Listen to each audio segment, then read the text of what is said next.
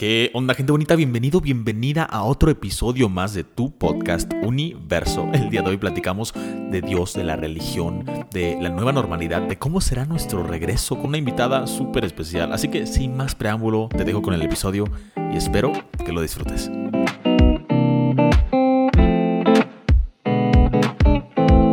¿Qué onda, gente bonita? Bienvenidos a un episodio más. Es el, creo que sexto episodio de el mejor podcast del Universo. Y hoy estoy con una increíble invitada. Pues como siempre, todas las semanas estoy con una increíble invitada. Y el día de hoy te, viene con ustedes Isa Nikova, que es una increíble emprendedora, una embajadora del TEC de Monterrey. ¡Ay! De Monterrey. Y, de Monterrey. Y aparte es súper líder y le encanta estar en grupos y le encanta organizar eventos y no, pues, una gran amiga aparte. Entonces... Ahí me defiendo, ahí me defiendo. Entonces, Isa, bienvenida al podcast. ¿Cómo estás? Qué gusto tenerte. Bien, muchísimas gracias por invitarme. La neta estoy súper emocionada eh, por ver todo lo que vamos a platicar y, y algo que, que, platicaba con Marcos ahorita en lo que preparábamos, nos preparamos para, para platicar. Es como pues en general no, o sea, este podcast es nada más una conversación que Marcos y yo o Marcos y cualquier otra persona tendría normalmente, solo que las grabamos y las lanzamos para el mundo, ¿no? Entonces, es, está cool. Uh -huh. Sí, o sea, es que está increíble, es como si la gente se adentrara en nuestra privacidad. Porque literal... De que un Zoom abierto al mundo, de que literal. el que quiera caerle es bienvenido. O sea, y, y ahorita sentimos que solo es la plática entre nosotros, ¿no? No, no, no sientes uh -huh. como la presión de la gente que te va a ver. No es, con, no es como cuando yo me grabo para algún uh -huh. video que voy a subir a Instagram sabiendo que la gente lo va a ver. O sea, que, que le estoy hablando a una audi audiencia. Y ahorita, pues, estoy uh -huh. hablando a ti. Y e, eso yo creo que fluye mucho mejor la, la conversación, hay mucha más confianza. Sí. Y luego ya que lo escuche quien lo escuche y opinen lo que opinen, pero ahorita estamos nosotros Sí, eso está súper chido, la neta, qué, qué cool. Y otra vez, muchas gracias por, por la invitación. No, pues un honor. Esperamos que este episodio lo escuche mucha gente. Si te han gustado los episodios anteriores, pues comparte el podcast para llegar a, al top, al top de los podcasts de México. O sea, ese es mi. Así va a ser, así va a ser. Este podcast. Digo, obviamente vamos iniciando y haremos los episodios que, que tomen, pero algún día estaremos allá en el top, porque. Amén. Es que, gracias por los comentarios, porque los comentarios que hemos, que hemos recibido de los episodios anteriores, la verdad es que son increíbles, entonces les agradezco mucho mm. el apoyo. Pero bueno, vamos a empezar. Hoy tenemos un tema súper interesante porque vamos a platicar, pues en pocas palabras, de nuestra experiencia en la pandemia y de la nueva normalidad, uh -huh. de cómo va a ser el regreso, de que sí. incluso si queremos regresar. Pero eso tocaremos en un momento. A ver, Isa, ¿tú cómo crees que será regresar? ¿Cómo crees que será la nueva, la famosa nueva normalidad?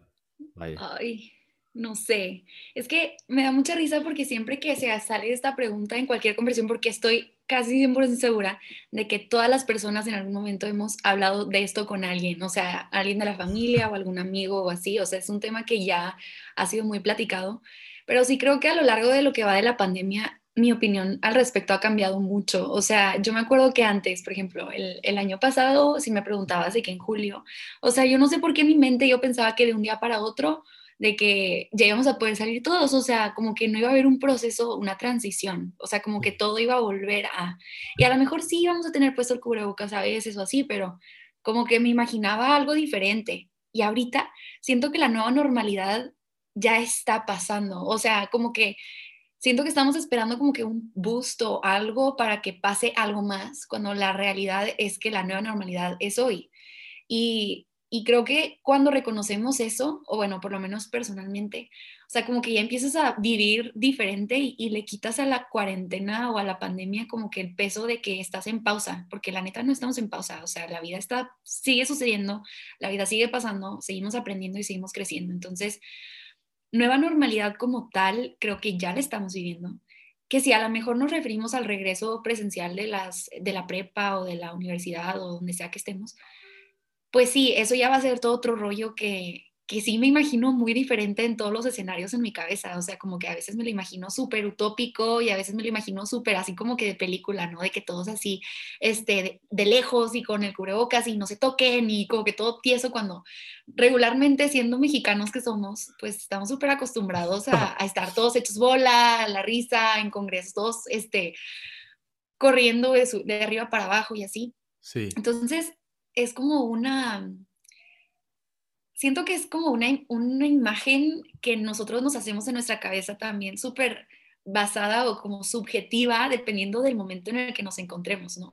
Porque puede ser que en el momento en el que te lo estés imaginando de que pienses o sea, estés triste o estés como que extrañando cierta cosa en específico, entonces en ese momento te imaginas la nueva normalidad, entre comillas, de una forma, pero si estás de otro tipo de humor, te la imaginas de otra manera, ¿no? Este, no sé si te ha pasado a ti, pero bueno, ya hablé mucho, pero es que yo hablo y hablo y no hay quien me pare. Para, eso, para eso son los podcasts, para, literal este hablar y hablar todo lo que quieras. Pero me, encantó lo que dijiste, o sea, la nueva normalidad ya la estamos viviendo, ya estamos en un proceso de aceptar que tenemos que vivir con esto. Exacto. Y pues ya estamos de, de una manera regresando, ¿no? O sea, ya está la gente saliendo a trabajar, ya eh, está como reactivándose la economía. Gracias a la vacuna, pues ya yo sí he visto mucho progreso. O sea, están bajando los casos, no sé si en México, pero al menos en el mundo están bajando los casos. Estamos como estábamos en, en septiembre del año pasado, más o menos. Entonces ya, o sea, ya, ya para abajo, ya veo como la luz al final del túnel. Me encantó lo que dijiste, ya estamos viendo la nueva normalidad, porque yo creo que al principio, y digo, a mí se me hizo un error. Yo no juzgo a la gente que, que quiera pensar eso, ¿no? Son diferentes puntos de vista, sí, pero... Claro. O sea, yo decía, pero ¿por qué va a ser una pausa? O sea, la gente está como, ah, ya que se acaba esto, voy a hacer tal cosa, o ya que se acaba esto, voy a reanudar los proyectos. Y, y, pues hay mucho esto en redes, ¿no? Y creo que lo hemos dicho, lo he dicho en otros episodios. Esto de, estás sobreviviendo una pandemia, no necesitas ser productivo, no necesitas emprender nuevos proyectos. Pero a veces yo sí digo, oye, pero si no es, si no es ahora, pues ¿cuándo? Ahorita es cuando más tiempo libre tenemos. Digo, obviamente nosotros hablamos desde una posición privilegiada, porque nosotros somos, somos, los que tenemos internet, podemos ir a clases y no nos falta comida, ¿sabes? Hay gente que sí le está pasando mal, de, de veras, pero creo que la gente que está escuchando este podcast, pues es porque seguramente va en el TEC, seguramente va a una, buena escuela, tiene internet y está escuchando esto, pues tal vez es una posición eh, similar a la de nosotros. Entonces, pues ¿por qué esperar? Digo, creo que la gente ya se dio cuenta que no podemos vivir esperando a que se acabe. Claro, porque, Pues sí, o sea, ¿por qué vivir esperando? La, vida se nos va a pasar rapidísimo mm. y ahorita yo creo que es un momento súper importante que podemos aprovechar para crecer como personas, intentar cosas nuevas, salirnos de la zona de confort. Sí, y, y, con eso que mencionas, yo considero que es bien, es bien especial, o sea, eso que mencionas, de que como que yo en lo personal, o sea, siendo súper honesta, a veces batallo mucho para balancear, o sea, los dos conceptos que tenemos de, de la cuarentena, ¿no? Tenemos este, este concepto súper, como que overly productive, de que tienes que hacer y emprender y hay mil cosas y ponte a leer y esta, ten, ten un horario súper estricto para que cada minuto del día lo tengas usado y aún los tiempos de descanso los tenemos como que establecidos de alguna forma, ¿no? De que esta hora que se supone que tenemos que descansar es un descansado, pero meditado o es un descansado con este video o con este podcast o lo que tú quieras. O sea, todo lo tenemos tan planeado. Pero luego también caemos en el otro extremo de que tente compasión, eh, estamos en medio de una crisis mundial, si no te sientes apto para trabajar, no lo hagas, si no quieres, pues descansa. Y en lo personal, otra vez siendo súper honesta, o sea, me cuesta mucho trabajo balancear las dos cosas porque creo que me cuesta estar en un in-between porque hay días o hay semanas en las que estoy súper atascada de cosas y de que digo, no, no me doy el tiempo de descansar porque siento que tengo que estar haciendo mil cosas y me entra una idea de un proyecto y en ese momento lo tengo que empezar a desarrollar y hablo con mi mentor y le hablo y pregunto y pido consejo. Pero la semana que sigue, ese ánimo se me baja y ese proyecto quedó anotado en papelito, quedó al aire, pero ahí quedó porque estoy en mi fase de estamos en una crisis mundial y tengo derecho a descansar y a no hacer nada. Entonces, siento que está súper chistoso eso, o sea, cómo balanceamos estos dos conceptos y cómo también somos fieles a quienes somos nosotros y reconocer que también estamos en un proceso de cambio, porque creo que eso es lo que nos falta recordar mucho, o sea, tenernos la compasión de decir, oye, estamos en una crisis mundial y esto nos ha llevado a todos a una introspección súper intensa, bueno, por lo menos hablando en mi caso, y creo que tú, tú también, porque ya hemos tenido esta conversación antes, pero que esta introspección pues nos ha llevado a cambiar en, en, cierto sentido, o sea, de que tal vez ya no te gustan las cosas que antes te encantaban, tal vez tienes otros intereses, y eso no tiene nada de malo, pero es bien interesante darte cuenta de ese tipo de cosas, de que eh, necesitas conocerte, tener un tiempo genuinamente para tomarte un tiempo para ah, se me trabó la lengua, de introspección. Y y que en base a eso podamos organizarnos nuestras vidas de una forma en la que nos tengamos la compasión de descansar, pero que también nos pongamos metas, ¿no? Y, y, también seamos productivos y también aprovechemos el tiempo, porque esto no va a volver, o sea, este tiempo encerraditos, algún momento va a terminar, sea como sea que vaya a ser, que volvamos a, a clases presenciales o que ya podamos empezar a trabajar, pero este tiempo es sumamente especial y, hay veces que sí me imagino yo de que de unos, no sé, 60, 70 años recordando este tiempo y decir, Isa, de que, o sea, no me quiero arrepentir de haber usado mal este tiempo. Sí. Este, y tal vez no, no hice algo físicamente o tal vez no emprendí un negocio o así, pero sí poder decir con la certeza de que me descubrí, de supe quién soy, me encontré, me, o sea, pude realmente darme cuenta de qué es lo que me gusta, qué no me gusta, encontré mi pasión, encontré mi hobby. Y eso está bien también, o sea, eso también es un avance. Sí, completamente de acuerdo. Como, tenemos dos moods, o tú tienes dos moods, el o soy súper productiva o no nada. Pero yo creo que está bien descansar, siempre y cuando sepas que es temporal, o sea, que no te vayas a quedar ahí. Mm, para siempre o mucho tiempo. Porque yo sí tuve, o sea, sobre todo cuando estaba me daba burnout del trabajo. O sea, de mucho trabajo, me cansaba demasiado y decía, tengo que descansar. O sea, real tenía que descansar. Hubo fines de semana donde no me levanté de la cama todo el fin, pero como que me volví a recuperar, volví a agarrar el ritmo, sobre todo desde que entré a clases, como si, si fue un shock de, ay, las vacaciones. Y me desvelaba y hacía mil cosas. Y ahora dije, no mucho, y ahora voy a tener que dedicarle tiempo a la escuela. O sea, ¿de dónde voy a sacar tiempo para la escuela y para todo lo que yo quiero hacer? Y, y como que me di unas semanas para descansar, para resetearme, para acostumbrarme a la nueva, a los nuevos hábitos. Y ya poco a poco fui agarrando ritmo otra vez. Y luego dije, ¿sabes qué? O sea, yo ya tenía muchísimas ganas de empezar el podcast desde hace, desde más de un año. No, no más de un año. Desde el año pasado, como a mediados, ¿no? desde que empezó la cuarentena, más o menos. y, y, estaba dependiendo como de factores externos. O sea, estaba esperando que algo se alineara para lanzar mi podcast. Hasta que a inicios de este año dije, ¿sabes qué? O sea, yo quiero lanzar el podcast, pues lanzo el mío solo y platico con gente que yo quiera. Y, sí. y eso hice, lancé mi podcast, yo quería, y es un proyecto que realmente me ha entusiasmado demasiado. Y yo creo que el haber encontrado un proyecto que me haya entusiasmado de verdad, me da como esa energía que antes me daba ir a mis ensayos, o estar en mis producciones de arte y cultura, o ir a mis juntas de grupos estudiantiles en la prepa. O sea, ya no tengo eso, ¿sabes? Y, y, como que mucho, mucho tiempo estuve, pues es que ya no tengo eso, o sea, me estoy perdiendo de cosas. Sí, o sea, como que esperando que volviera para poder darle play a tu vida otra vez. Exactamente. Digo, y sí hice muchas cosas, no te voy a mentir. Tú sabes que yo soy súper de ser productivo todo el día, de trabajar y crear cosas. Entonces, pues, obviamente no es como que me quedé sin hacer nada. Hice mis covers y mis videos para embajadores de Instagram y así, pero se me empezó a hacer como muy monótono todo y no había un proyecto nuevo y fresco que, como, como es montar un nuevo musical todos los semestres, que me mantuviera entusiasmado, porque no solo me entusiasma para hacer eso, esa actividad, sino me entusiasma para, en general, que me vaya bien en la escuela y hacer las tareas y sentirme feliz y contento. Entonces, el haber empezado este podcast, digo, aunque llevo eh, un par de semanas nada más, bueno, como tres semanas desde que empecé todo, porque digo, obviamente este episodio va a salir después, pero lo estamos grabando desde antes y, entonces ahorita llevo como unas tres semanas trabajando en esto, pero ah, yo sí he sentido un cambio desde que empecé. O sea, yo, creo que lo que le recomendaría a la gente en este caso es que, aunque se salga de su zona de confort y quiera intentar algo nuevo, que haga algo que realmente le apasione, que no espere a que el mundo se alinee o que se caiga la pandemia, o sea, que empiece ahorita como pueda, pero que sea una cosa que realmente tengas ganas de hacer.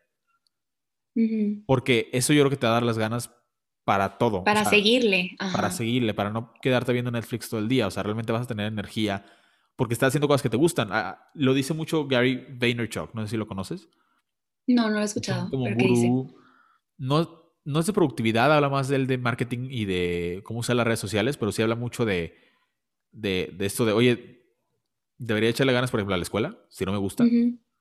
Y él, su percepción personal es de, oye, pues es que si no te gusta, pues puedes hacer lo necesario para pasar lo que tienes que hacer, pero dedicarle tu tiempo a cosas que se sí valgan la pena y que te apasionen, porque si no vas a vivir una vida miserable, vas a hacer, vas a vivir haciendo lo que otras personas quieren que hagas o vas a vivir esperando, vas a vivir esperando el momento en que tu vida pueda cambiar por alguna razón, pero pues puedes tomar tú las riendas. E, eso para mí ha sido lo, lo más importante, yo creo que de, de mi cuarentena, que, que, he hecho cosas que, que, yo quería hacer, que me apasionaban, y no he vivido como a, merced de lo que pasa en el mundo o de que no tengo chance ahorita de estar en obras o ir a mis ensayos. Sí, he querido yo emprender mis propios proyectos porque sé que me apasionan y sé que el estar enfocado en hacer eso me va a dar la energía que necesito para estar al 100 en todos los ámbitos de mi vida. Claro, ¿no? Y, y tantas veces estamos esperando algo, o sea, ni siquiera sabes qué, o sea, realmente no sabemos ni siquiera qué es ese algo que nos está deteniendo a hacer algo, a tomar cierta decisión, a hacer algo que nos encanta, algo que tenemos ya rato con ganas de hacer. Literalmente es nada más nosotros, o sea, te animo, o sea, tú que estás escuchando esto, o sea, si neta hay algo que quieres hacer, algo que tienes ese gusanito, y te pregunto, o sea, te quiero retar a que te sientes y que escribas en un hoja de papel qué es lo que te está deteniendo, o sea, qué es lo que te falta para hacerlo, qué es lo que te falta para decir que sí, para dar ese paso. Y si no puedes pensar en algo así fresco, seguramente es porque tú solito eres el que te estás poniendo las trabas, ¿no? Y, y pues eso es una lucecita roja de decir, a ver, ¿por qué? Y, y darle, o sea, vuelvo y reitero, este tiempo no va a volver, no va a, o sea, Probable, puede que luego hay, pase otra cosa externa que nos vuelva a tener en condiciones diferentes, pero esta condición particular, dudo mucho que vuelva a suceder, o sea, que estemos encerrados y que tengamos tanto tiempo. Entonces necesitamos realmente este, aprovecharlo. Descansar, sí, como dijo Marcos, o sea, si, si, necesitas un tiempo, tómatelo, pero siempre con un propósito, o sea, que no sea un descanso vacío, porque los descansos vacíos lo único que hacen es quemar tiempo y qué peligroso, o sea, qué triste y qué peligroso tener, tiempo quemado sin un propósito. Porque descansar es esencial, pero siempre y cuando puedas tener algo que sepas que va a salir de ese descanso. Sí, aparte de paz. Si yo estoy descansando, Exacto. sabiendo que no debería estar descansando. se siente horrible, ni descansas, ni descansas. Sí, totalmente. Yo creo que eso es, la, eso es lo que se puede describir como procrastinar, literalmente. Mm, sí, yo soy la reina de la procrastinación. Cuando digo, oye, debería estar haciendo algo, y estoy no haciendo nada, estoy en TikTok, estoy en Instagram. Sí. Pero si digo, ¿sabes qué? Esta hora voy a descansar bien. O sea, me voy a tomar una siesta o voy a ver YouTube o lo que quiera, pero sabiendo que eso quiero, ¿sabes? Sabiendo que eso es lo que me toca en ese momento. No, pues descansas mucho mejor y te sientes reparado. Y sí, es buenísimo. Oye, ah, entonces, ¿tú, ¿tú ya te acostumbraste? O sea, a este estilo de vida. Ay, fíjate, te voy a decir algo que tal vez la Isa de hace unos meses no hubiera sido impensable, pero yo creo que sí. O sea, yo creo que sí, porque y neta, o sea, yo me imagino, me acuerdo, recuerdo mi vida pre-cuarentena y digo, ¿con qué energía, con qué energía mental? O sea, yo llegaba a mi casa a las 11 de la noche, me dormía a la una porque tenía que hacer tarea, me despertaba a las cinco y media, así de que para ir, espárate, mentalízate, arréglate, cámbiate, ve a la prepa, habla con gente, o sea, socializa, ¿sabes? Con mucha gente. Y aparte yo que tengo ahí un emprendimiento de, unos burritos, o sea, es dale al jale, o sea, ve, recoge, o sea, todo, toda la logística de todo y cárgalos y llévalos y mil cosas, más aparte mis tareas y yo en la tarde siempre he tenido mil cosas, o sea, de grupos o de cosas de proyectos o en general yo también solía pasar mucho tiempo también en la iglesia por este, ensayos o lo que tú quieras. Entonces yo no llegaba a mi casa y, y ahorita esa energía para mí es impensable. O sea, digo, no sé de dónde. O sea, yo siempre he sido súper extrovertida, me considero una persona extrovertida, pero creo que en este tiempo he podido explorar también mi lado introvertido, o sea, de que realmente disfruto estar conmigo misma, disfruto pensar, disfruto escribir. Eso también es algo que he descubierto mucho. Siempre me ha gustado mucho escribir, pero últimamente me he dado la oportunidad de escribir. Y escribir para mí ha sido súper este, liberador y súper hermoso. Y digo, es que no, no, me, o sea, me gusta, me gusta. Obviamente sí hay veces que me de mi cuarto, porque aquí hago todo. Tengo mi escritorio, aquí hago ejercicio, aquí duermo, aquí hago todo, aquí como también. Y sí me, sí me harto de mi cuarto a veces y todo, pero digo, ya, ya lo convertí en mi pequeño mundo. O sea, y sí, de repente salgo con gente así, con sus precauciones de vida y todo. ¡Ah! Tú sales de tu casa. El, próximo episodio, o sea, la próxima semana vamos a, tener el episodio sobre la gente así medio covidiota y, y, cuándo es que podremos regresar. O sea, ahorita estamos hablando de hipotéticamente cuando regresemos. Ajá. vamos a platicar de cuándo se ve realmente el regreso, ¿sabes? En la vida o sea, ¿Cuándo vamos a saber que ya estamos en eso? Exacto. Pero bueno, ese será, será otro tema, pero... Entonces sí, salías y esa gente, pero vivías en tu espacio, literal, en tu... Exacto. Ajá, o sea, sí, veo, veo a las mismas de que tres personas y yo no entiendo cómo no se han hartado de mi existencia. Este, y digo, eso es como que mi despeje, ¿no? De que, bueno, ya sé que voy a ver a Daniela, ya sé que voy a ver, ¿sabes cómo? Este, y estos Zooms. Pero, Y estos Zooms, pero es que no sé si te pasa a ti, o sea, y, y, esto Marcos le da mucha risa porque a veces que me dice que hizo un Zoom con él o un Zoom con de que más personas y de que es que Marcos no tengo la energía social para esto y Marcos de que Isa es abrir un Zoom y yo es que no puedo, o sea, ya había mucha gente hoy por Zoom. Y, y antes yo era de que estar con gente era lo máximo y si yo no estaba con alguien yo me ponía histérica. Y yo creo, digo, y esto es un poquito saliendo un poco por la tangente, pero yo creo personalmente que es porque no había aprendido a estar conmigo misma. O sea, e, era algo que yo no sabía hacer muy bien. Y, y, por eso, antes de la pandemia, este, yo, yo no podía estar sin gente, porque yo no, yo, no, yo no sabía convivir conmigo. Tal vez hasta tenía problemas conmigo misma que no quería solucionar o que me costaban mucha energía, ¿no? De que es que me va a costar mucho trabajo arreglar este issue, entonces prefiero estar con personas que me mantengan la mente ocupada.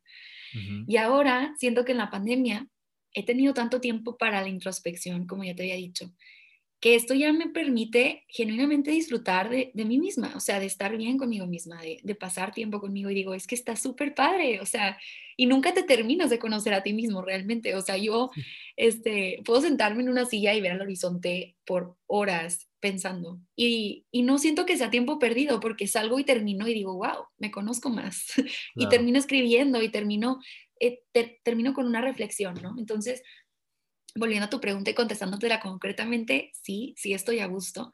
Obviamente hay cosas que sí extraño mucho de la vida pasada, eh, pero creo que... ¿Porque es que las vivirías de la misma manera ahora? O sea, con, con la nueva Isa, ¿las viviría de la misma manera que las vivías antes? No, ni de chiste, ni de chiste. O sea, siento que la Isa, o sea, si vuelvo otra vez, la Isa con la Isa nueva, entre comillas, yo diría que no a muchas cosas que regularmente diría que sí. O sea, porque ya sé que no, ¿sabes cómo? O sea, ya sé que Isa no quiere hacer eso, ya sé que Isa no quiere ir a esa parte, ya sé que Isa no quiere socializar ahorita, o sea, que Isa quiere descansar y eso está bien, porque yo no sabía descansar, esa es otra. Yo vivía en un burnout constante, pero para mí el burnout ya era lo normal, o sea, este, y digo, todo lo que hacía me encantaba, no, no quiero tampoco decir que no, pero pero creo que sí me faltaba. Amamos lo que hacemos. Amamos lo que hacemos. Ay, no, me, encantó lo, que dijiste de que es que nunca podemos llegar a conocernos completamente porque pues siempre estamos en constante cambio, o sea, siempre estamos aprendiendo cosas nuevas. Y bueno, ahorita que estoy en filosofía estamos estudiando a este chavito Harry Clydes, ¿no? Que decía que todo está en constante cambio y nada es igual a como lo era el momento anterior. Mm. Entonces, realmente nunca puedes llegar a conocer nada al su 100% porque todo nuestro conocimiento se basa en una versión pasada de esa cosa. Exacto. O sea, una foto, aunque tomes dos fotos seguidas, algo va a cambiar. algo va a ser diferente. Y, estás escuchando cosas y todo lo que escuchas te cambia de alguna forma. O sea, tal vez no, no, no, te va a cambiar tus valores o tus fundamentos o lo que tú crees de por sí, pero sí vas a decir, wow, o sea, existe esta otra perspectiva o wow, esta persona piensa así, ¿no? Y, a mí me pasa mucho y precisamente hoy lo estaba pensando, qué loco. Me encanta escuchar podcasts en general, o sea, realmente los disfruto muchísimo. ¿Has, escuchado el de Universo? Obviamente, obviamente, obviamente. wow, ¿te acuerdas de esa temporada de obviamente? Hace mucho que no, no retomamos. La verdad es que aquí en Guadalajara nunca hicimos eso, no somos raros. Ay, claro. ¿Te creas? Este, no, pero, pero sí, o sea, como que yo escucho podcasts y yo soy súper, o sea, parte de mi hice hiperactiva es escucharlos de que a 2.5 de velocidad. Y escucho muchos en el día. Sí, o 3, o sea, si hablan fácil. o sea, que... Yo lo escucho en, dos y ya me siento de que extremo, ¿sabes? 2.5 es otro nivel, o sea. sí, no, la verdad es que estoy, estoy loca. Mi mejor amiga siempre me dice que ah, pero ¿A poco les entiendes? Digo, la gente tiene que hablar muy lento como para que se, pueda entender, ¿no? no, o sea, sí, bueno, obviamente hay, hay, hay niveles, hay, hay, cosas, personas que Hay niveles. Ah, ¿Sabes que el, el director de mi carrera, de LDO, dice, hay niveles. De mi carrera a las demás, hay niveles. hay, niveles. hay niveles. Me encanta esa frase. Sí. Este, pero sí, o sea, es que yo, hace cuenta, me encanta sentar, tengo aquí un balcón y es como mi escape de la vida. Entonces me siento en mi balcón o me siento en mi sillón o me siento en el piso, de que me acuesto en el piso y veo el techo y me concentro en lo que estoy escuchando realmente. O me pongo a pintar, también me, me gusta mucho pintar mientras escucho podcasts. Ajá, pero bueno, volviendo estoy constantemente aprendiendo cosas nuevas porque me encanta escuchar podcasts que me informan. Entonces digo, como que, wow, eso que estoy escuchando lo estoy masticando consciente o subconscientemente a lo largo del día. Y como dices, o sea, volviendo a lo que estábamos diciendo, no eres la misma persona jamás de lo que eras antes. O sea, obviamente tu esencia sigue siendo la misma. Obviamente también tenemos que ser fieles a lo que creemos en lo personal. Pues digo, o sea, todo lo que escucho lo paso a través del filtro de las convicciones que yo tengo pero cambia, o sea, cambia, cambia algo. Entonces, está súper fregón eso y, y está bien padre también tú decidir de qué te estás dejando influenciar, o sea, de qué, de dónde, quién estás, la voz de quién estás prendiendo más fuerte, la voz de quién estás escuchando, en qué estás invirtiendo tu tiempo, porque quieras o no, el tiempo que inviertes, o sea, si tú me dices en qué pasas la mayoría de tu tiempo, eventualmente es para lo que te estás terminando por inclinar, o sea, es lo que más meditas, es lo que más hablas, es lo que más piensas, y pues quieras o no, eso te está cambiando la vida. Entonces, en qué inviertes tu tiempo me va a decir en qué piensas y hacia qué rumbo está eh, dirigiéndose tu vida. Pues es que literal, o sea, incluso en la comida, ¿no? Desechamos lo que comemos. Y yo creo que es lo mismo en la vida, ¿no? O sea, vas al baño y haces del baño lo que comiste. Cuando hablas y, piensas y actúas todo el tiempo, estás haciendo eh, algo que está relacionado con lo que estás consumiendo todo el tiempo. O sea, con las personas con las que te juntas, con lo que escuchas, lo que ves en redes sociales, todo eso se, se, ve, o sea, se transforma en lo que tú haces y lo que tú dices y cómo tú actúas. Entonces tienes que cuidar mucho qué cosas entran en, tu cabeza, porque eso que entra es lo que va a salir. Oye, pero si estamos en constante cambio, eso no tiene nada que ver con el tema, pero si estamos en constante cambio y aprendemos cosas nuevas todos los días, ¿tú crees que a la gente se le debería juzgar por lo que hizo hace muchos años? Yo siempre he sido, o sea, yo creo que no, o sea, claro que te puedes dar una idea de lo que es una persona en base a lo que ha hecho, o sea, tampoco se trata de ignorarlo, porque pues obviamente si tú sabes o quieres salir con alguien por decir una cosa que sabes que le ha sido infiel a cinco mujeres antes o a cinco chavos, pues oye, dices, me doy una idea de cómo es esta persona, ¿no? Y obviamente lo puedes perdonar y obviamente la gente cambia, pero pues sí te da una idea, quieras o no. Y yo, yo soy, ¿Tú no crees que árbol que nace torcido jamás su rama endereza, como dice? Mm, yo creo que no. Yo sí, yo, yo, creo que siempre hay, hay perdón y hay gracia, o sea, y, y, más del contexto del que yo vengo, ¿no? O sea, yo soy cristiana y, y yo creo y estoy segura de que siempre hay gracia, siempre hay perdón y, y nosotros siento que en medio de todo ese proceso de aprender a reconocer los errores de otros, también tenemos que ser vaya, en el proceso de reconocer nuestros propios errores necesitamos reconocer que los demás también se equivocan y que nadie es perfecto, ¿verdad? Nadie, nadie es perfecto y todos, o sea, hacemos cosas de las cuales nos hemos arrepentido y eso simplemente nos hace humanos. O sea, no estoy justificando que alguien haga algo malo, no estoy justificando nada de eso, pero, pero yo, yo soy abogada de, de la gracia y del amor este, para con las personas que se han equivocado antes. Obviamente tenemos que poner sus frutos a prueba, decir, oye, si esta persona dice que ya se arrepintió de esto que hizo y lo vuelve a hacer, pues oye, entonces realmente no se arrepintió. Pero si realmente se arrepintió y hay un cambio, yo creo que, que claro que podemos perdonar y claro que la gente puede mejorar y extiende la gracia que, que tú quieres que se te extienda a ti, ¿no? Sí. O sea, porque ahorita estamos viendo mucho que se da esto de que, oye, pues puse un tuit hace 10 años de que racista y mm. ahora me corrieron de mi trabajo, ¿no? Sí, no, o sea, yo creo que es parte de, de, la madurez, de poder decir, yo soy una persona madura y reconozco que tanto yo como los demás, con nueva información, podemos cambiar nuestros puntos de vista. Vuelvo a lo mismo, tampoco se trata de serle, o sea, por ejemplo, yo, Isa, que soy cristiana, yo puedo aprender de muchísimas religiones diferentes y me encanta aprender y me encanta escuchar otros puntos de vista, pero este, o sea, siempre es tener, volver a la base y al fundamento de decir, puedes este, aprender muchísimo, pero si hay algo a lo que tú estás súper arraigado, algo a lo que tú, tú sabes que es verdad, que en mi caso, pues es, es lo que yo creo que es verdad, ¿no? Que, que Dios nos ama, que Jesús murió en la cruz por nosotros y que gracias a Él nosotros tenemos vida eterna. eso para mí es un no negociable. O sea, puedo aprender y puedo mil, o sea, mil cosas y cambiar y todo, pero que eso no se toque. ¿Sí me explico?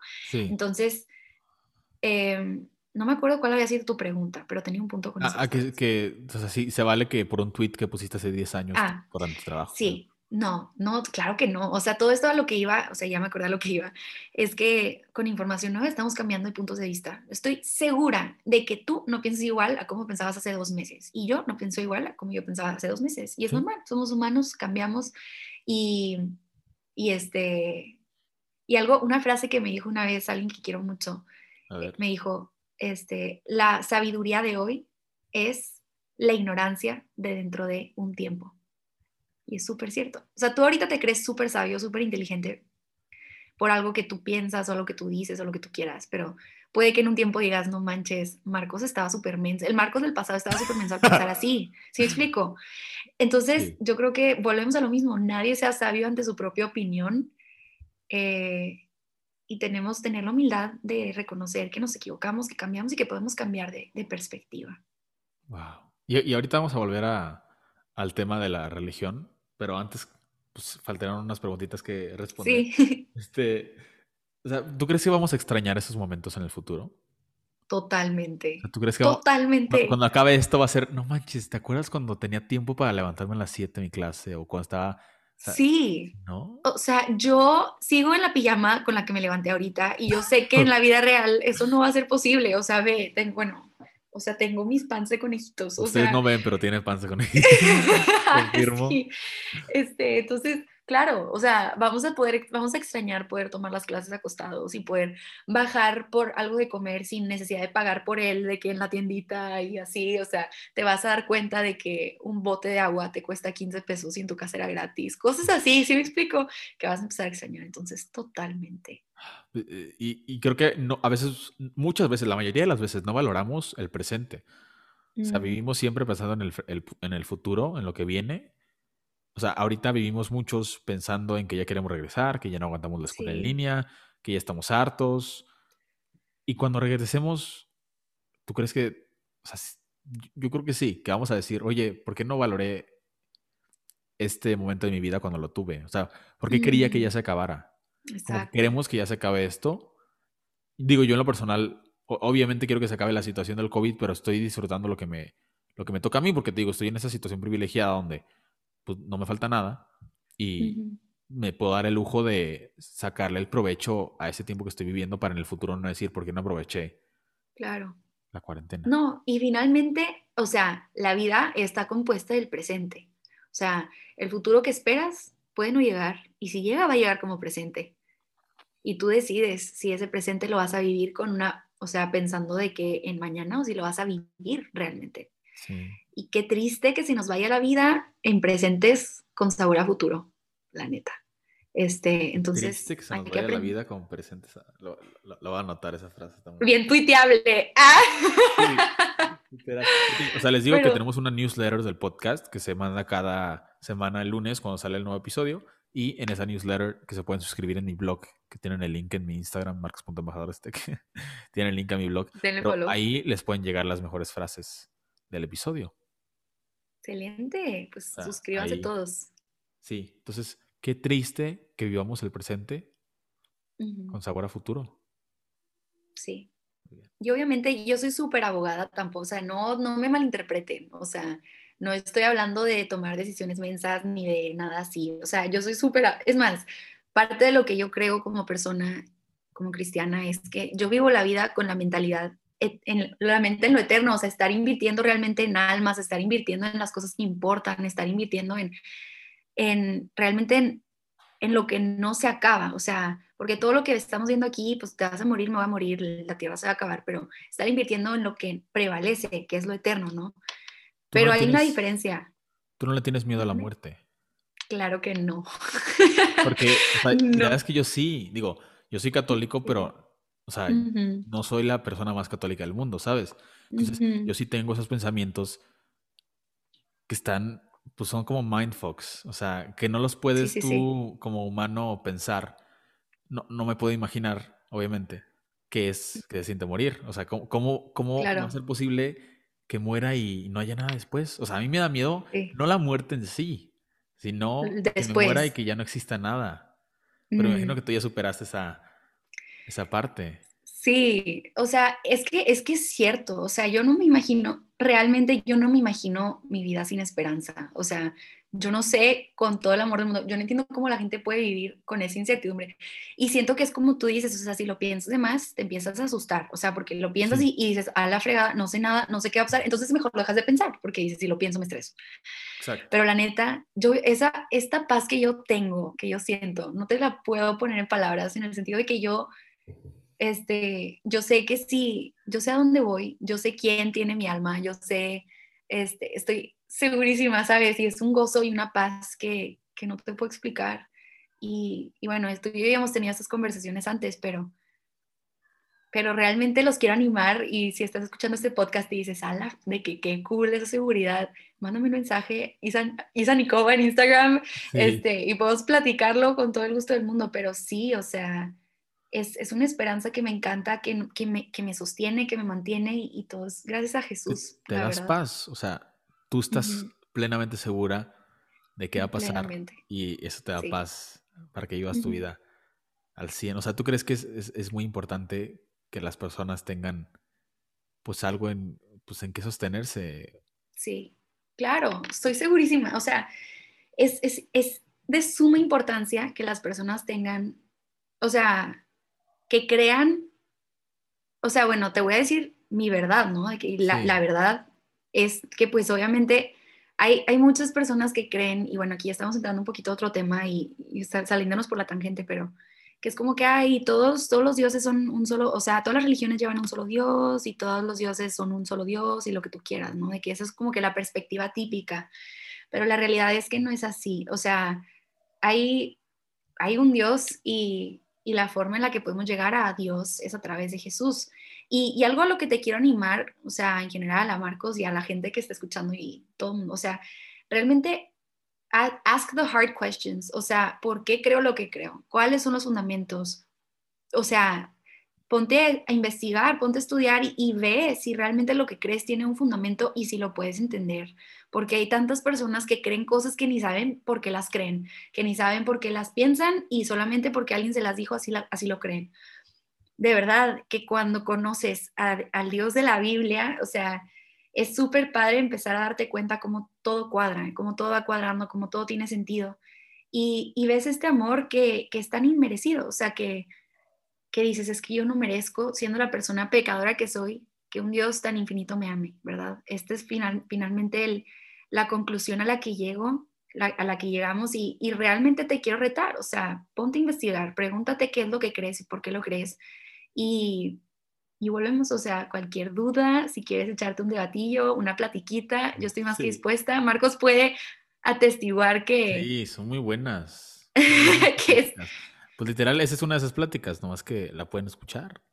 Sí, y está medio resumida. ¿Tú por qué crees lo que crees? Porque creo ¿Cómo lo que encontraste eso? ¿Fue porque tu mamá es cristiana? ¿Tú tuviste una revelación? Eh, ¿Qué le dirías? O sea, ¿por qué? Primero, ¿tú por qué crees lo que crees? Pues la verdad es que sí, o sea, sí, no te voy a mentir, mi familia es cristiana, pero yo creo que es bien importante que tú, si, tu si tú crees lo que tu familia cree, o sea, que realmente te cuestiones por qué crees lo que crees, o sea, que no solamente sea algo que, que alguien te heredó, porque pues entonces no es tu fe, es la fe de tu familia, y pues eso no está chido, la verdad. Entonces, este, claro que, que básate, o sea, si, si tus papás son cristianos o, así, pues oye, y tú estás batallando con eso, pues hazle las preguntas, ¿sabes? O sea, ¿por qué? ¿Por qué, papá? ¿Por qué creemos así? Pero, pero yo creo que en lo personal he, he llegado a esta conclusión, o sea, porque es lo único que me ha dado vida, es lo único que me, que me da la gasolina para vivir, lo que me da la gasolina para amar, es, y más, más allá de eso, es lo único que me da la certeza, o sea, que digo, yo soy una persona pecadora, soy una persona cochina, como todos en este mundo somos pecadores, y veo cómo yo, siendo pecadora, como yo siendo la persona cochina que soy, puedo llegar a un Dios tres veces santo, ¿no? O sea, esa pregunta te lleva como que a un, a un vacío el estómago, y tal vez hasta un poco de miedo, de decir, cuando yo me muera, entonces, ¿qué? ¿Me voy al infierno? Entonces, ¿qué?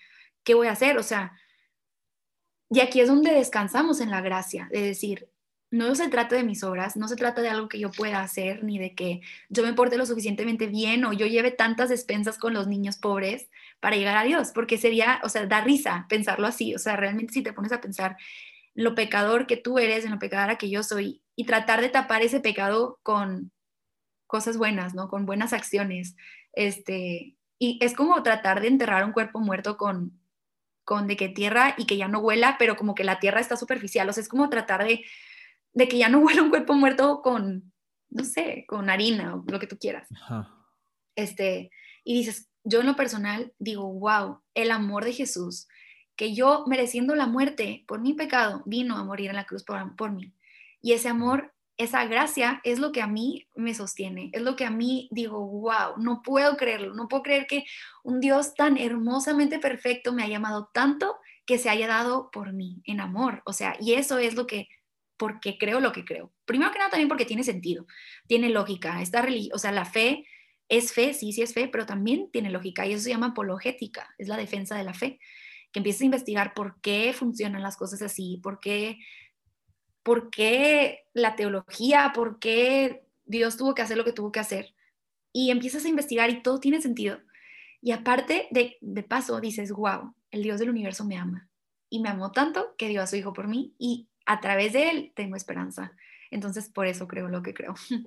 Wow, qué bonita respuesta. Oye, ¿y, tú crees, o sea, que a los niños se les debería, o sea, como criarlos con una religión o dejarlos que ellos descubran mm. por sí mismos? Buena pregunta. Este, bueno, para empezar, aquí quiero, quiero definir bien que, primero que nada, volver a la pregunta filosófica de si existe una verdad absoluta o no, ¿verdad? O sea, mm. este, yo creo que existe la verdad, sí, existe, creo que existe una verdad absoluta sobre esto, sí, porque si no hubiera verdades absolutas, entonces estaríamos viviendo en un mundo relativo y qué miedo vivir en un mundo relativo. Y aparte... ¿No crees que vivamos en un mundo relativo? Yo creo que vivimos en un mundo relativo en muchos, o sea, en ciertas cosas sí, pero en ese tipo de cosas yo sí sé que hay verdades absolutas. O sea, y, lo digo porque si me dices, es que yo creo que todas las verdades son relativas, eso que me acabas de decir es una verdad que puede ser relativa. Entonces, nada de lo que decimos puede ser una verdad. Entonces, con eso dicho, yo quiero que, o sea, por, lo menos si yo tuviera hijos que yo quiero adoptar, entonces, pues, este, mis hijitos adoptados. ¿Tú quieres adoptar eh, hijos? Yo quiero adoptar, sí. Yo quiero adoptar niñitos.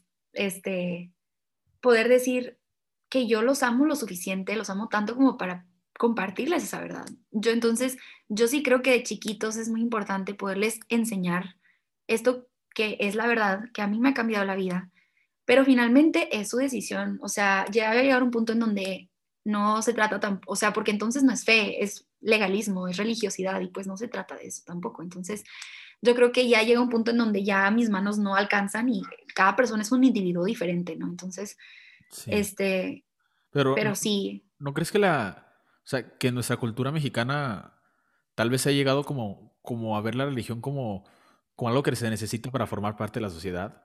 O sea, que bautizas a tu hijo porque pues es lo que la gente ve como bueno o que haces tu primera comunión porque todos lo hacen. confirmas porque te tienes que casar y si te quieres casar tienes que estar confirmado. O sea, ¿no, ¿no crees que se ha transformado en algo ya más como social ahorita? Claro totalmente. O sea, yo estoy segura de que al 90% de los mexicanos que se bautizaron, para empezar de bebé, ni siquiera sabes por qué te estás bautizando. Entonces, yo por eso yo no, yo no creo en los bautismos de bebés. Yo me bauticé a los 15 años, 14, 15 años. Este, y yo estoy segura que... ¿Te bautizaron de bebé también o no? No, no, no, no. ¿No te bautizaron? No, yo no me, yo no vino a bautizar mi chiquita. Ah, qué loco es eso. Ajá, entonces, por ejemplo, si yo, yo, estoy segura que si yo le pregunto al 50% de las personas eh, me van a decir que no saben por qué se confirmaron, no, no saben qué es la primera comunión. Y está bien, porque, como dices tú, se ha vuelto algo social. Y eso es pura religiosidad, puro legalismo, puro, este, no, y ahora, no me, no me quiero, no quiero tampoco que me malentiendan, no estoy juzgando ninguna religión, no estoy juzgando a la gente, o sea, simplemente estoy dando mi punto de vista sobre esto y con todo el amor del mundo. No, pero está este bien porque lo que quiero aquí, eh, o sea, en este podcast, usar este podcast como una plataforma para que más gente escuche también más puntos de vista y se puedan enriquecer. Hay una frase que me gusta mucho que la dice, la dice mucho Roberto Martínez en su podcast creativo. Dice que conversar en una sociedad polarizada es un acto de rebeldía. O sea, que tener una conversación donde te preguntes por qué piensas lo que piensas en una sociedad donde está tan dividida ideológicamente, pues puede ser como un acto de rebeldía tal cual. Pero lo que quiero acá es también crear ese espacio como de confianza de que, oye, yo, yo digo lo que yo pienso, te respeto a ti, pero, o sea, aquí estamos para escucharnos. Claro. Bueno, pues con esa premisa, este, es, es religiosidad y, y, yo no estoy, hay, hay religiosidad en todas las religiones. O sea, ¿y a qué me refiero con eso? A cómo hay tanta gente que cree cosas que no sabe porque las cree, que hace cosas que no sabe porque las hace. Y entonces, pues vuelvo, a mi punto principal que dije hace rato, pues eso es una fe falsa. Y realmente si nosotros nos vamos a la Biblia, que es donde encontramos ahí la verdad absoluta que, que rige nuestra, nuestra vida y nuestra fe y que donde podemos, a través de la cual podemos conocer a Dios, este, vemos cómo Jesús vez tras vez, eh, o sea, le decía a los fariseos de que, oye, ¿por qué estás exigiendo algo que ni siquiera entiendes por qué la estás haciendo? ¿Por qué estás exigiendo algo para tratar de, ganarte tu salvación por tus obras, no? ¿Por qué estás haciendo estas cosas de una forma religiosa y no de un corazón de fe? Porque finalmente nosotros somos salvos por medio de Jesús, por su gracia y no por nuestras obras. Entonces, el hecho de que nos confirmemos o el hecho de que hagamos ciertos eh, rituales no significa que somos más religiosos o menos religiosos, porque entonces es, eso, es religiosidad, no es una relación personal con el Señor. Y Jesús sí nos advirtió de eso, de que, oigan, ¿por qué están haciendo todas estas cosas de forma tan legalista? ¿no? Entonces... por la fiesta, por las fotos, invitar a la familia, claro. quedar bien. Y digo, no tiene nada de malo, pero yo sí nos animaría a examinar nuestros corazones. O sea, porque la Biblia también siempre nos está retando a eso, el Señor, de que examina tu corazón, ¿por qué estás haciendo lo que haces? Y creo que esto también ya lo había platicado contigo, o sea, no es solamente el hecho de hacer, de, cometer el pecado, o sea, no es solamente el hecho de matar a alguien, por decirte una cosa así, o de, no sé, de emborracharte o lo que tú quieras, este, o decir una mentira, porque pues todos hacemos eso, pero la condición, o sea, el problema más grande aquí es nuestro corazón, las intenciones de nuestro corazón, ¿de dónde viene eso? Porque al final de cuentas lo que terminas haciendo es un resultado de algo que ya llevas meditando mucho tiempo, de algo que ya llevas pensando, de algo que está en ti. Entonces, pues finalmente lo que es lo pecaminoso es nuestro corazón y, realmente nos animaría a eso, o sea, que examinar a nuestro corazón, preguntarnos por qué hago esto, por qué creo esto. Y en base a eso, pues darme cuenta que si, si tengo un corazón legalista y religioso, si tengo un corazón de fe verdaderamente. Y esto no es con un afán de condenar a nadie, simplemente es, es que nos que admitamos y decimos, digamos, oye, ¿sabes qué, Dios? Neta, sí, he tenido un corazón súper legalista, neta, sí, he tenido un corazón súper religioso, pero gracias porque hay gracia, gracias porque tú me perdonas, gracias porque puedo encontrar descanso en ti, ¿no? Y, es lo hermoso de, esto. Oye, entonces tú crees que, o sea, que, sería mejor, o digo, es una pregunta complicada, obviamente, pero que alguien haga algo por quedar bien o por ser legalista, o mejor tú ser ateo porque tú quieres y es lo que tú crees o sea, ¿qué, qué o sea, tú? O sea, dices, no creo y no creo y pues ese es mi punto de vista o, o no estoy seguro, lo hago dudando, lo hago por quedar bien. Buena pregunta, pero mira, algo que quiero dejar súper en claro aquí es que finalmente el Señor conoce nuestros corazones. Entonces puede ser una persona cristiana de toda tu vida, pero que realmente en tu corazón nunca creíste o en tu corazón eras ateo, pero de labios para afuera y de tus acciones eras católico o eras cristiano, lo que tú quieras. Así como puede haber un ateo de labios para afuera que en su corazón realmente cree en Jesús. Entonces, este, bueno, eso, eso es un poquito diferente, porque no creo que haya un ateo que en su corazón fuera cristiano. Pero sí puedo creer que tal vez hay cristianos o católicos que en su corazón eran ateos. Y finalmente Dios conoce nuestros corazones. Entonces no nos podemos esconder de Él. Y ya de ahí en fuera, pues es, es este, al final no hay tibios, o sea, no hay como que un, un in-between. O eres frío o eres caliente. Y, y yo creo que pues aquí sería, volvemos, examinar nuestros corazones, ser honestos con nosotros y con Dios, decir, Dios, neta, estoy batallando mucho para creer, estoy batallando mucho para entender tu sacrificio en la cruz, estoy batallando para entender qué es todo este rollo, pero te pido que por favor tú me ayudes, te pido que por favor tú me enseñes y que me reveles quién tú eres, este, y ya de ahí, eh, pues ver, ¿no? Pero, pero sí, yo lo único que diré con, en respuesta a tu pregunta es el Señor conoce nuestros corazones. Ok, interesante. Oye, y ya para estar cerrando esta sección y volver al tema con el que empezamos. Nos desviamos un chorro. Estuvo increíble, digo, no, pero estuvo fantástico como de una manera como tan natural, no sé, o sea, como que nadie sintió el paso, terminamos hablando completamente de la religión, pero no sé, pasó muy natural, entonces está, está increíble. Pero tú quieres, tú quieres regresar a la normalidad o qué dices? Quiero regresar. ¿Sabes qué? Es que ya no quiero, ya no quiero hacer esto que antes hacía.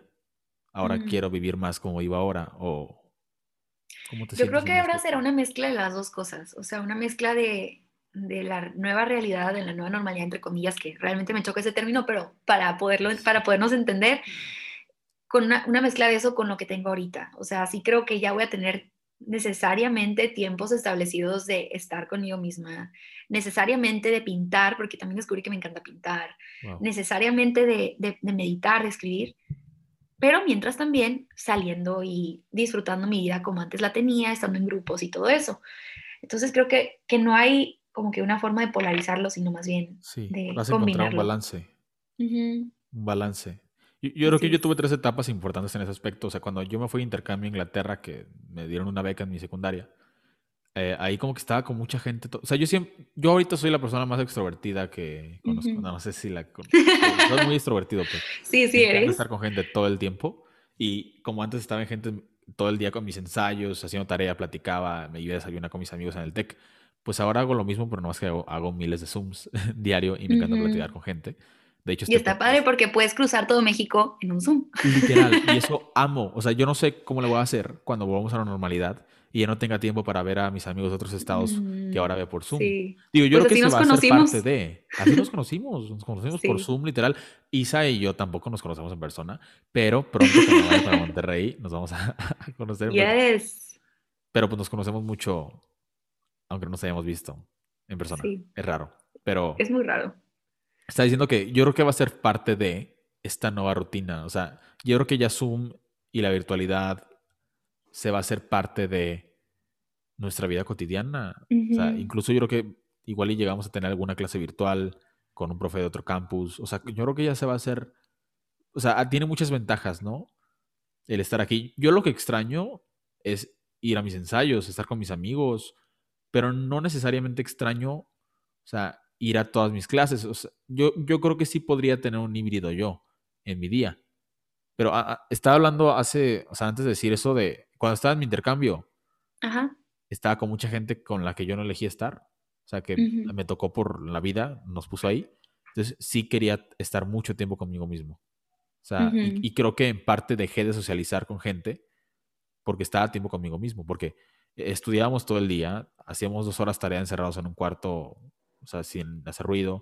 Estábamos como muy, muy controlados. Entonces mi tiempo libre lo usaba para mí, ¿sabes? Para yo poner una película, yo escuchar música en mi cuarto, escribir, hacer ejercicio.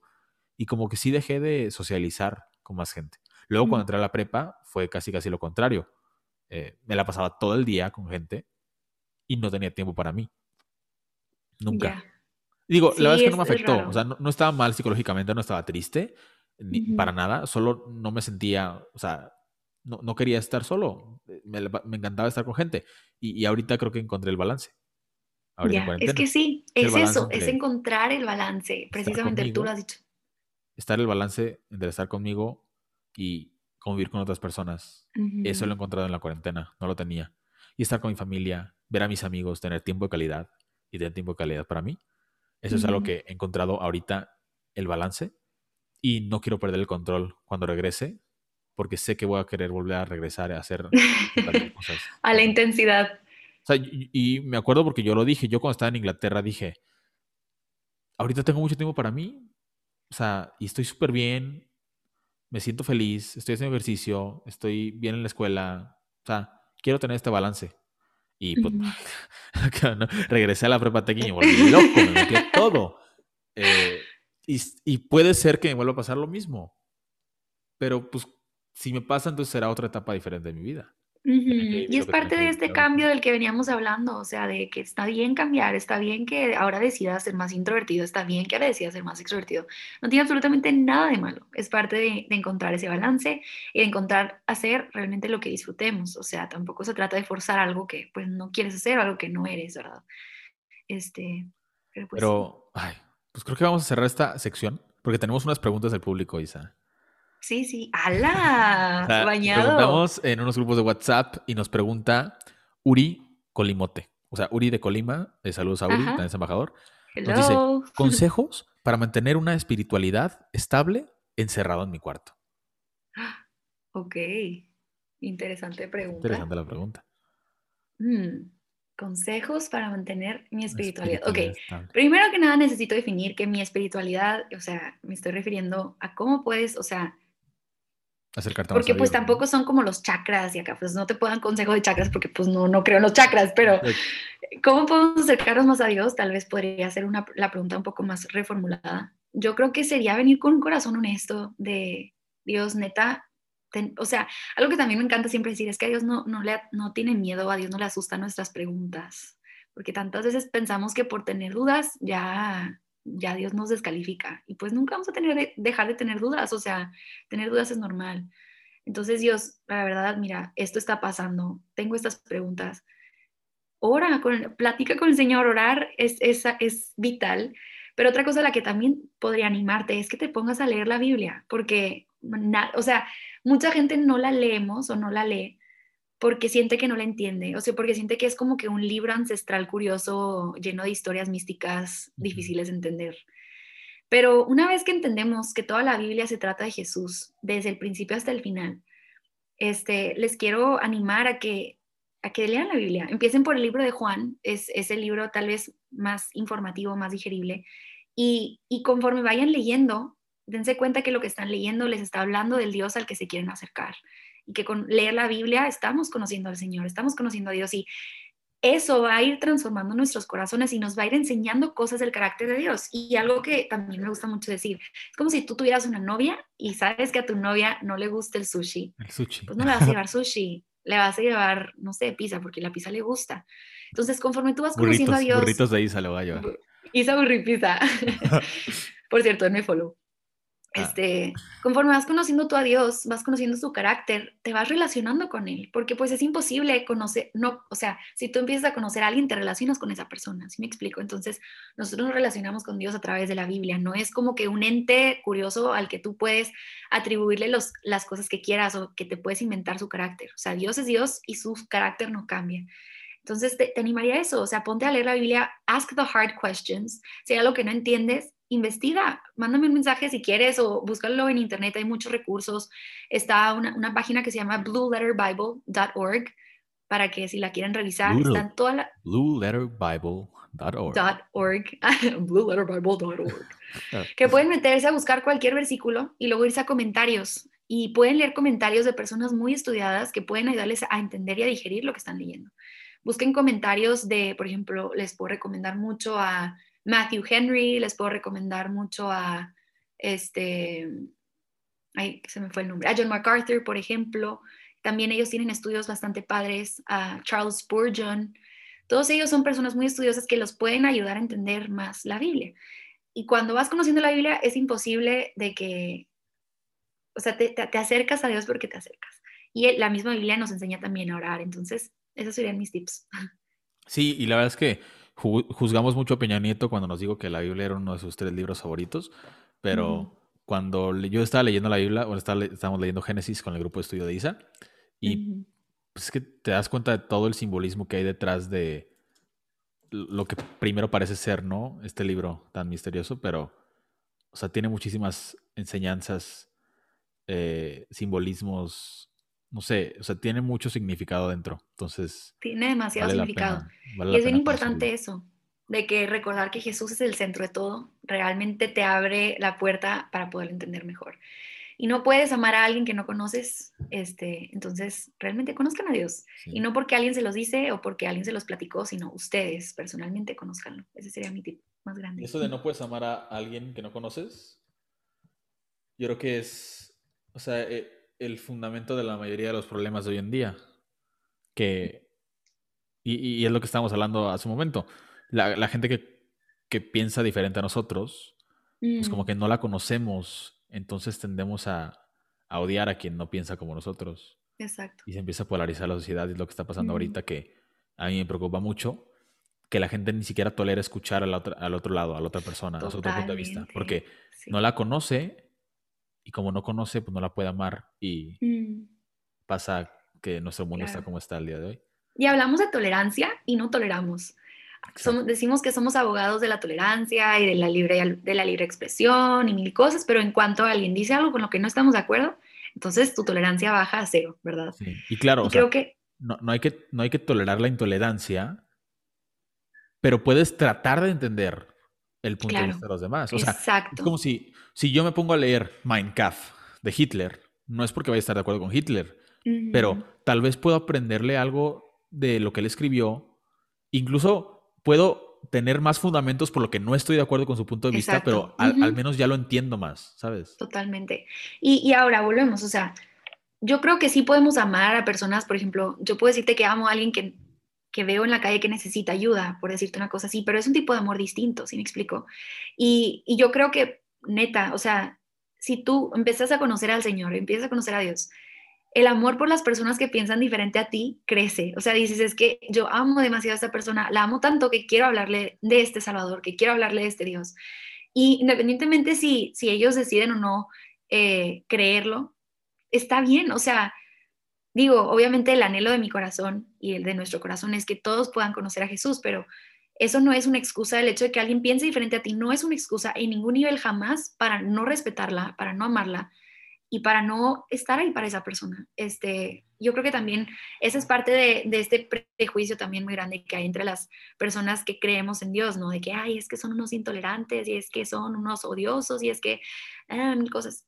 Obviamente sí hay cosas que con las que no estamos de acuerdo, pero el hecho de que no estemos de acuerdo no significa que no vamos a amar a la gente, o sea, porque pues no, se trata de eso. Este, la Biblia dice también que, que si realmente somos sus discípulos, somos discípulos de Dios, vamos a amar, crecemos en amor, es un resultado natural de nuestra relación con Dios. Y si no estamos creciendo en amor, algo está pasando. Entonces, tenemos que tener cuidado con eso. Sí, así que aprender a amar a cualquier persona que sea tu enemigo. Y, a veces las personas que, que, más hate tiran o así, pues son las personas que más necesitan amor. Totalmente, sí, sí, sí, porque son personas que están sangrando, o sea, te está cayendo la sangre de una herida que tú no hiciste, ¿verdad? Entonces hay que aprender a identificar eso y, amar. El amor duele, pero el amar duele a veces, pero vale la pena siempre. Amazing.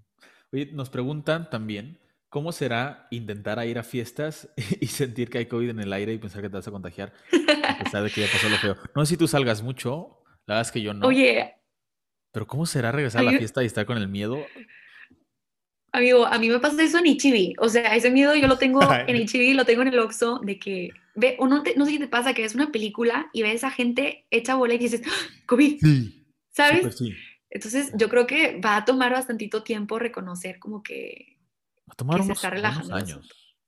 Sí, buenos años, de que es el 2025, ¿no? Para que termines de, ya no paniquearte con estar con gente. Digo, porque si de por sí ahorita hay gente que sale, pero estoy segura que aunque salgan y sean súper irresponsables, en el fondo tienen el miedo de contagiarse y, es algo psicológico que te está afectando.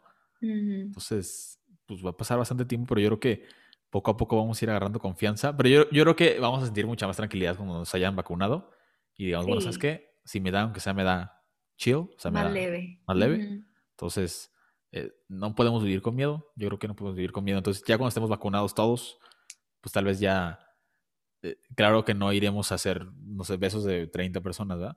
Pero... No, eso nunca, ¿eh? Ni con COVID ni sin COVID, ¿eh? Dice Isa, ¿con COVID o sin COVID? No. no eso no, se hace. oye, nos pregunta también Lore Corona, de Morelia. Dice, algo como de los niños, que los niños no han tenido mucho contacto humano, ¿cómo crees que crecerán las nuevas generaciones?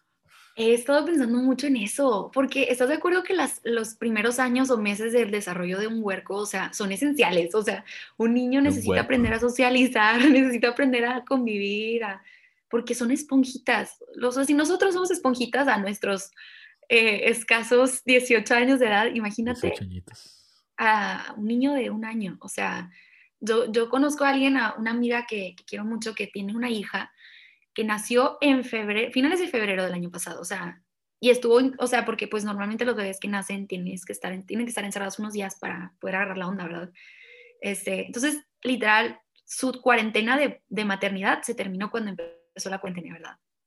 Entonces, la niña nunca ha salido. O sea, salía de que varias veces, pero así de que de lejos y pues todos sí, se, sí vean niños, pero pues es en la pantalla por Zoom y así. Entonces yo digo, la niña de creer que el mundo es en 2D, ¿sabes cómo?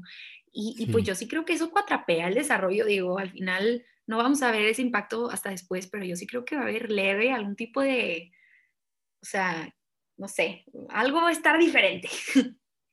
Sí, digo, la verdad es que me encantaría platicar con una persona que sea experta en psicología infantil sobre este mm. tema, a ver si luego la, invitamos a un episodio o algo así. Pero es que no, o sea, se van a acostumbrar a un mundo como el que nosotros estamos viviendo, pero nosotros sabemos cómo es el mundo real. Y un niño, pues probablemente no se dé cuenta, ¿no? Al 100% de lo que estamos viviendo. Digo, yo, yo vivía en un, en un coto antes donde no había niños, entonces yo yo no crecí como jugando con mis amigos del coto, mi hermano tampoco, pero ahora que nos acabamos de cambiar, pues mi hermano que tiene 10 años ya, ya tiene como más acceso a jugar con niños y así.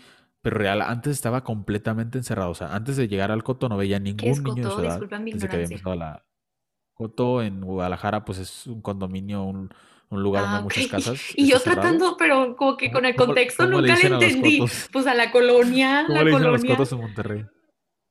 ¿Colonia? ¿Así le dicen? ¿Colonia a, un lugar cerrado? O sea, que, hay seguridad y entras. Pero pues sí. Ándale, la privada, la privada. Porque colonia para nosotros, una colonia es como, como algo más ah, grande, pues. O sea, el coto y otros cotos juntos forman una colonia. Interesante. Ok, cosa. Un día le dije a él, vamos a hacer un episodio de regios. Ah, no, le dije a Valeria, vamos a hacer un episodio de regios contra sonorenses. Eh, para platicar de las diferencias de regios, sonoras y Guadalajara. Muy bien, pero Sí, yo creo que les va a faltar ese contacto social, aprender a también a pelearse, a caerse, a levantarse. Yo creo que les va a faltar ese contacto para su madurez, pero esperemos que o sea, pronto regresemos y puedan volver a salir a jugar fútbol los niños. Esperemos que sí. Y también nos pregunta Lore Cornell la última pregunta, que ella cree que también nos volvimos más individualistas, no de forma egoísta, pero aislados. O sea, ya nuestra rutina depende totalmente de nosotros, los tiempos, todo regresando siento que seremos menos tolerantes a muchas cosas. Mm, ¿Tú crees que serás menos tolerante? Una pregunta.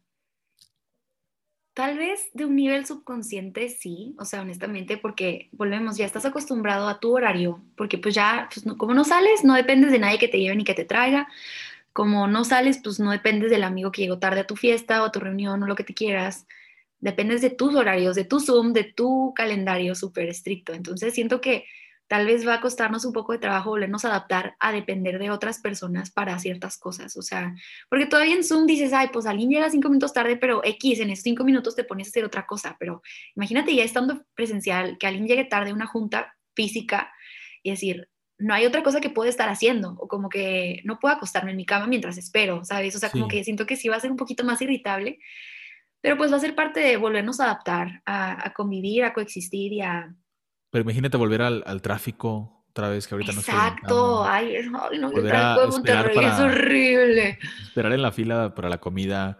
Eh, yo creo que sí nos va a afectar. O sea, yo, yo creo que nos va a costar más trabajo acostumbrarnos otra vez a la vida que, los que lo que nos costó acostumbrarnos a, a, vivir en Zoom. Puede ser que sí. Claro, tienes, no lo había pensado, ¿eh, Lore? Buena pregunta. Y yo creo que sí nos va a. Sí. O sea, ahorita es levantarnos más tarde dormirnos mm. más tarde y, dormir más horas, tener todo a nuestro alcance súper fácil, tener dos juntas, tres juntas al mismo tiempo. Al mismo tiempo. Comer en nuestras juntas. O sea, ¿cómo voy a hacer eso cuando regresemos? No hay forma, no hay forma, y vamos, sí. y acostúmbrate a ya no comer en tus clases y a que solo puedes dividirte en una parte, o sea, ya no te puedes dividir en cinco, te solo eres una persona, eres un individuo como antes. Y creo que... Yo, yo, sí comí mis juntas, pero es, un descaro, o sea, yo, yo literal no tenía tiempo para comer, entonces yo muchas veces comía, Isa, caminando de lugar a lugar del campus, o sea, Salía de ensayo de baile, me compraba la ensalada y en lo que caminaba a la oficina de embajadores, comía. O sea, es una locura. Sí, está súper bañado. Pero pues ya nos vamos a poder dividir. Ya no somos, este... caray. Eso siento que nos va a costar. Ser, volver a ser individuos únicos. Sí, Ay, a ver qué pasa. Oye, y ya para cerrar, me gusta hacer una sección de recomendaciones semanales. Porque cada persona tiene gustos diferentes, entonces pues podemos enriquecernos de lo que a ellos les gusta. Pero, ¿tú tienes alguna película favorita? O tal vez que una película que tenga que ver con esos temas que crees que nos pueda servir mucho. Ok. No, la verdad no, no tiene nada que ver con estos temas, pero me encanta la trilogía de Before Sunrise. Véanla si pueden. ¿Cuál? Before Sunrise. Before Sunrise. Y son tres películas. Y haz de cuenta que la primera película se grabó, eh, ponle tú, creo que fue en el 91, si no me equivoco, 91. Luego la segunda en el 2000 y la tercera en el 2000. No sé bien cómo estuvo la distribución, pero el punto es que cada una estuvo a nueve años de separación. Y son los mismos actores que crecen, o sea, y, literalmente la, todo es, lo mismo, y vas viendo cómo crecen y cómo su ah. relación va cambiando. Está fregoncísima porque pasa el tiempo. ¿Viste la película de Boyhood? Ah, ándale, es como tipo Boyhood, nada más que aquí no se graba, o sea, la película que se graba no, no, ¿sabes cómo? Pero... Está, muy loco. Los que no han visto Boyhood es una película, una película que se grabó creo que a lo largo de 10 años y es desde la, desde la niñez hasta la adolescencia adultez temprana de un niño, pero es el mismo actor y van creciendo a lo largo de los años y es una locura. no la he visto, pero me la han recomendado. Sí. Entonces, Before Sunrise es, romántica, pero está buenísima, buenísima y te deja pensando un chorro. Entonces, la, la super recomiendo. ¿Alguna serie que te guste mucho o documental o las dos? Hmm, la verdad no soy tanto de series porque siento que pierdo mucho el tiempo, pero la última que vi que me gustó es la de... Mm, Avatar de Last Airbender. No. Es muy buena, vean Avatar, por favor. No, no, no, la de... ¡Hala! Se me fue el nombre. Que sale Mandy Moore. Annie with a No, no, no, que sale Mandy Moore. Este... ¡Hala! ¡Hala! Se me fue. ¿La del ajedrez? No. Eh, This is Us. This is Us, ok, ok, This is Us. Esa es la última que vi que me gustó. Sí, está en Prime. Okay. ¿Y documental? La neta, no te voy a mentir, no veo documentales. O sea, no, no te puedo recomendar nada. Vale, se vale, se vale. Eh, un documental que yo les recomiendo es Minimalism, que habla sobre el minimalismo. Está muy bueno, véanlo en Netflix. Y a ver, un libro que te guste mucho que nos recomiendes. Uh, eh, todo lo que sea de C.S. Lewis es bueno, pero El Gran Divorcio es un buenísimo libro si estás como que buscando a ver qué onda con tu fe o lo que quieras. Está muy bueno. ¿El gran libro? El Gran Divorcio ah, de C.S. Lewis. Y ya para cerrar, Isa, este, ¿con qué frase te gustaría cerrar el episodio de hoy? Uh, hay esperanza, Jesús salva. Esa es mi frase de vida. hay esperanza. Coma, Jesús, salva. Te lo voy a anotar aquí. Pues ahí lo tiene, gente bonita. Este fue el episodio con Isa Nikova, creo que es el episodio número 6. Y ay, wow, qué buena plática nos echamos. ¿eh? Qué buena platicadita. ¿Dónde te podemos seguir en las redes para conocer más de ti? Isa Nikova, este, pueden buscarme, es, así estoy en todas partes, literal, Instagram, Twitter, eh, ¿Qué otra red social existe? Creo que no. TikTok, ah, YouTube. No, tengo TikTok. LinkedIn. No tengo YouTube. Pero bueno, búsquenme como Isa Nicoba, Isa Nicoba, punto embajadores tech, que la verdad no le muevo mucho esa cuenta, pero pues ahí ando también, cualquier cosa. Y neta, me encanta hablar de todos estos temas, cualquier duda, comentario, debate, conversación que quieran tener, estoy más que dispuesta. Sí, y luego la invitaremos a otro episodio para seguir platicando porque este tema estuvo súper interesante. Y pues nada, este, recuerden que yo estoy como marcos.embajadorestech en mi página de Insta pueden visitar mi blog, eh, que es de mi historia en la prepa. Pueden suscribirse a la newsletter para que les llegue qué preguntas contestamos, les llegue las mejores frases y los links a todas las cosas que mencionamos, o sea, libros, películas, series, lo que sea que hayamos mencionado en el episodio, van a encontrarlo ahí para que se suscriban y es completamente gratis, ¿verdad? Completamente gratis. Y pues mi otra cuenta eh, es la de universo.podcast, donde subo frases, eh, subo información de los invitados y clips para que ahí nos sigan. Pero pues nada, eh, nos vemos la próxima semana y apoyen este podcast para que más gente lo conozca porque la verdad es que yo creo que pueden crecer muchísimo de todo lo que platicamos aquí. Espero que les haya gustado este episodio. Nos vemos la próxima semana con otro invitado o invitada muy especial. Isa, gracias por estar aquí. Gracias a ti y bueno, comparten el podcast, los quiero, un abrazo. Nos vemos y que tengan una muy bonita semana. Chao. excelente, buenísimo podcast, buenísimo ah, capítulo. Cañón.